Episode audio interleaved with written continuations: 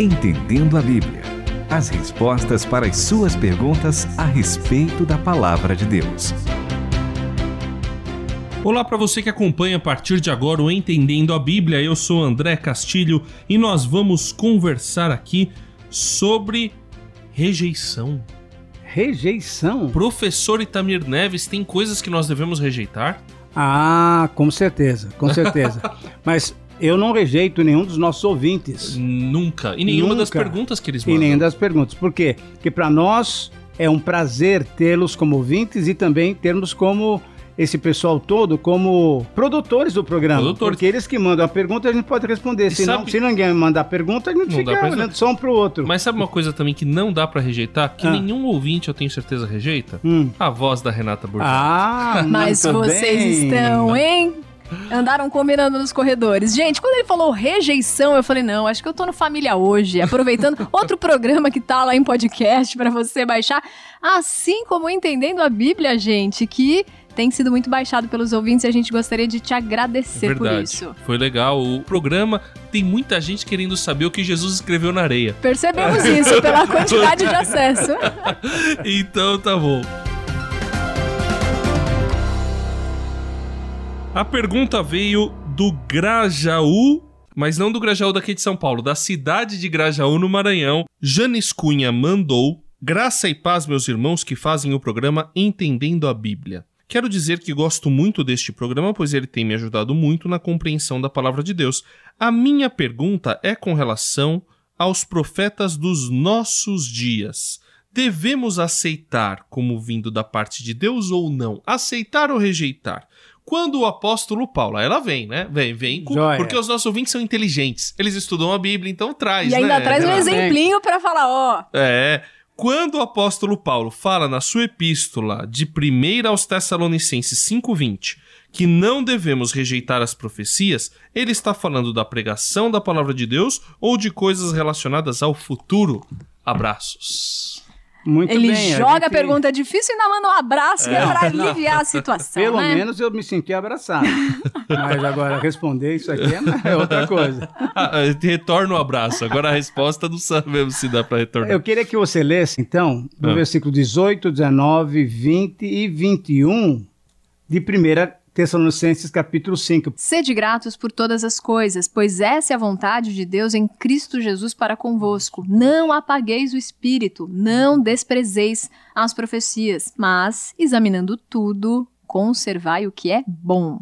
Bom, professor Itamir, com a leitura que a Renata acabou de fazer, a gente entende que vem a questão da gratidão, Exatamente. Depois dessa situação em que nós devemos ser gratos por todas as coisas, a gente tem que tomar cuidado, cuidar. Eu, eu vejo quase como isso, assim como no passado cuidava-se da vela para que o fogo não se apagasse, você cuida da sua vida espiritual para não apagar o espírito dentro de você. Ah, muito bem. Boa, boa E aí, não desprezem as profecias, mas examinem.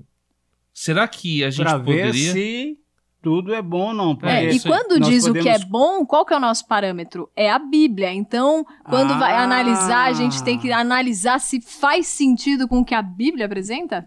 Com certeza. E a resposta para essa pergunta, Janes Cunha, de Grajaú, Maranhão, esse estado muito querido.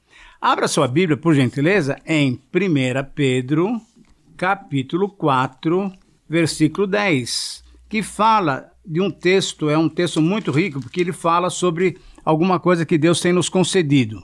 E o que ele tem nos concedido, além da salvação que está em Jesus Cristo, quando nós recebemos Jesus Cristo, nós recebemos o Espírito Santo. Por isso mesmo, essa leitura que o André fez, muito bem colocada, não apagueis o Espírito, porque o Espírito Santo já está na vida de todo cristão. Mas afinal, ele pode ser apagado ou não? Pelo que a Bíblia está falando, pode. Por quê? Porque quanto mais você está andando segundo os seus pareceres, segundo a tua força, conforme a tua sabedoria, você está deixando o Espírito Santo de lado. Então você está apagando o Espírito. Mas o que é legal é que quando o Senhor Jesus entra na nossa vida, vem o Espírito Santo e sela-nos, dizendo que nós somos dele. E além de nos selar, ele nos dá dons.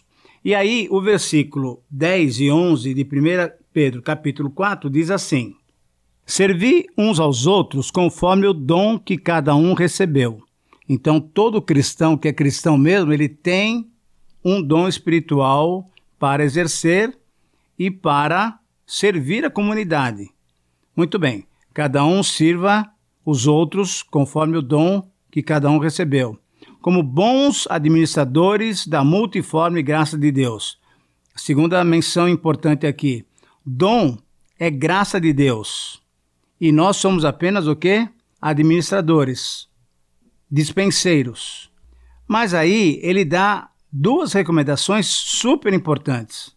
Se alguém fala, fale como quem comunica as palavras de Deus. Se alguém serve, sirva segundo a força que Deus concede, para que em tudo Deus seja glorificado por meio de Jesus Cristo, a quem pertence a glória e o domínio para todos sempre. Amém. Ora, se nós devemos fazer então todas essas coisas para a glória de Deus, duas coisas importantíssimas, duas atitudes que nós devemos fazer é, primeiro, quando usamos as palavras, falar como as palavras de Deus. E quando fazemos qualquer tipo de outra atividade dentro da igreja, nós devemos fazer na força do Senhor. Então, me parece que a resposta está muito clara aqui. Se alguém fala, portanto, profecia, é, nós estamos usando o dom da fala. Se alguém fala, e fale como quem comunica as palavras de Deus. Mas normalmente, nessa. A, a gente entende então que, independente de ser algo que vá, entre aspas, prever o futuro ou alertar sobre o futuro, ou se vai ser uma pregação da palavra de Deus, sempre tem que ser avaliado de acordo com esse critério da palavra de Deus. E aí a gente tem até um critério lá em Deuteronômio que é assim: se para você saber se um profeta é de Deus ou não, exato, se a profecia exato. dele se cumprir, ele é de Deus. Se não se cumprir, sim, não é. Sim. Pronto. E né? aí, mas o grande detalhe é que muitas vezes a pessoa faz uma profecia para daqui a dois meses, três meses, quatro meses. Então, eu tenho que ficar esperando para ver se, se, se aquele profeta é de Deus ou não. A ideia toda, para mim, o que Pedro está passando é que, ao invés de eu ficar esperando, eu tenho que perceber se aquela mensagem veio de acordo com o princípio da palavra de Deus, se veio de acordo com a palavra de Deus. Se for alguma coisa assim, por exemplo, o Zezinho vai casar com a Mariazinha. Tem alguma, alguma base bíblica para isso? Não tem. Vamos nos esforçar para ter uma vida santa porque Jesus vai voltar. Tem uma base bíblica para isso? Com certeza tem. Então, pode, os... de acordo com a palavra de Deus, nós vamos verificar se uma profecia é realmente vinda de Deus ou é só uma ideia, uma vontade, um desejo humano. Continue conosco, entendendo a Bíblia. O senhor citou essa questão do casamento que muitas vezes é muito comum e tem, existem Sim. histórias engraçadas até sobre isso. Mas então a gente deveria rejeitar todo tipo de profecia que seria mais específico ou não? Por exemplo, alguém faz uma profecia a respeito do seu futuro, fala algo mais específico sobre o seu futuro. Isso deve ser absolutamente rejeitado? Então, boa, boa, boa pergunta. Você complementou a pergunta do Janis Cunha de Grajaú, Maranhão. Olha só que coisa legal. Alguém que vai fazer uma profecia sobre mim, provavelmente é uma pessoa que já me conhece um pouco. Se me conhece, ela sabe mais ou menos, talvez, até os meus desejos, os meus anseios e assim por diante. Então, ela dá normalmente: Ó oh, meu filho, ó oh, meu servo, você terá uma bênção daqui para o futuro e assim por diante. Muito bem. Então, muitas vezes, pode ser uma palavra até de Deus, porque Deus abençoa. Ou pode ser uma palavra humana porque é alguém que me conhece. Agora, eu acho interessante exatamente isso. Todo o critério, e olhando novamente para o texto de 1 Tessalonicenses, você leu e você, você destacou, examinai tudo. Então, o nosso critério é olhar para as Escrituras e ver se aquilo que está sendo dito como profecia tem uma base bíblica. Então, não é que eu rejeito simplesmente, ah, não quero saber esse cara. Não. Cuidado para a gente não apagar o espírito. Mas, ao mesmo tempo, examinem tudo. Então, nosso dever seria como se fôssemos membros da igreja dos bereanos. Dos bereanos. Ah, ah, avaliar. Sim. Para avaliar. Tá em constante leitura da palavra, senão você não vai saber o que é o espírito da Bíblia toda, né? Que se que em Jesus a gente tem a completa noção. Eu queria citar um exemplo. É, chegaram na minha igreja uma mulher falando que estava pregando por todo o Brasil pedindo é, para subir lá no púlpito da minha igreja porque ela tinha uma palavra da parte de Deus que Deus traria destruição para o Brasil e destruiria de diversas formas e tal. E chegou na minha igreja. Aí meu pastor disse assim: tá, é, me fala. E aí ela contou, ele falou assim: primeiro preciso saber o que você quer falar aqui no púlpito. Eu não vou deixar você ir no Exatamente. púlpito sem saber. Ok. Falou. Ele falou: tá, você falou de destruição, de gente morrendo e tal. Eu não vejo uma gota de lágrima caindo. Ele falou: eu sei. Por conhecimento da palavra de Deus, que toda vez que Deus usava um profeta para levar uma mensagem, você lembra de Moisés, por exemplo, conversando lá com o Senhor, totalmente pedindo ali, falando, ou seja, o coração contrito, se não tiver no espírito de Jesus Cristo, cheio de misericórdia, cheio de Exatamente. amor, não faz o menor sentido, né? Exatamente.